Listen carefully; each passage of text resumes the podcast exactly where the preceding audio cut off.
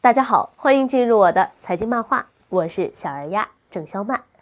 在中国，对电动车最为狂热的人有两个，一个是贾跃亭，一个就是董明珠。董明珠和魏银仓从高调合作到对簿公堂，只用了两年的时间。一边是魏银仓等涉嫌通过不法手段侵占银龙超过十亿元的利益被提起诉讼。另一边呢，是董明珠被曝光空手套白狼借钱入股银龙，也被魏银仓起诉到了法院。格力的表态也很轻松啊，说人家公司的事儿和我们没啥关系。但事实真相究竟如何，那就法院见吧。二零一六年的八月，格力电器拟以一百三十亿元收购银龙新能源百分之百股权。即便强势如董明珠，那也在股东大会上碰了钉子。而倔强的董明珠一怒之下，出资十亿元以个人名义入股珠海银龙，拉着王健林、刘强东来一起造车了。在董明珠入主珠海银龙之后的八个月里，银龙共签下了总计约八百亿元的七个新能源产业园的项目，在全国各地展开了扩张之路。而大跃进式的发展背后啊，是一片狼藉。银龙二零一六年营收小幅增长的同时，净利润却大降百分之六十八。在二零一七年的年底，银龙的负债总额飙涨至二百三十八亿元，资产负债率高达百分之七十五。魏银仓曾经公开的表示，二零一七年。银龙的目标是产能三万辆，销售额三百亿。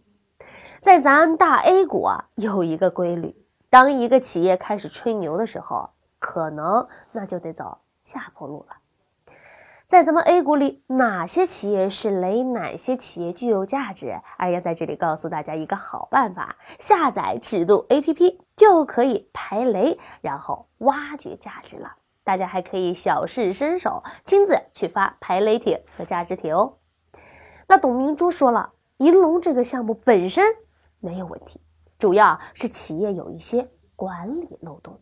于是他开始雷厉风行的换人，可没想到换人换出了问题。新任管理层在履职的过程当中，发现原董事长魏银仓。原总裁孙国华涉嫌通过不法手段侵占公司利益金额超过十亿。话说回来啊，银龙的钛酸锂电池技术有很多优点，比如说安全、充电快、寿命长等等等等，但是啊，却有一个致命的缺点，那就是能量密度低，不到三元锂电池的一半，这直接影响了车子的续航能力。此外，新能源汽车补贴政策变更之后，银龙的电池密度低、体积大，以后想要拿补贴那就更难了。在补贴退坡之下，这无疑啊是雪上加霜。董小姐可以把空调做到极致，股市里面常说盈亏同源，也正因为如此，她继续在用造空调的方式造手机、造汽车。可前者是工业品的思维。后者呢是互联网的思维，如果不在观念上做出改变，只能是行不通的。常言道，人最大的敌人就是自己。至于战胜自己有多难，问问 A 股的股民就知道了。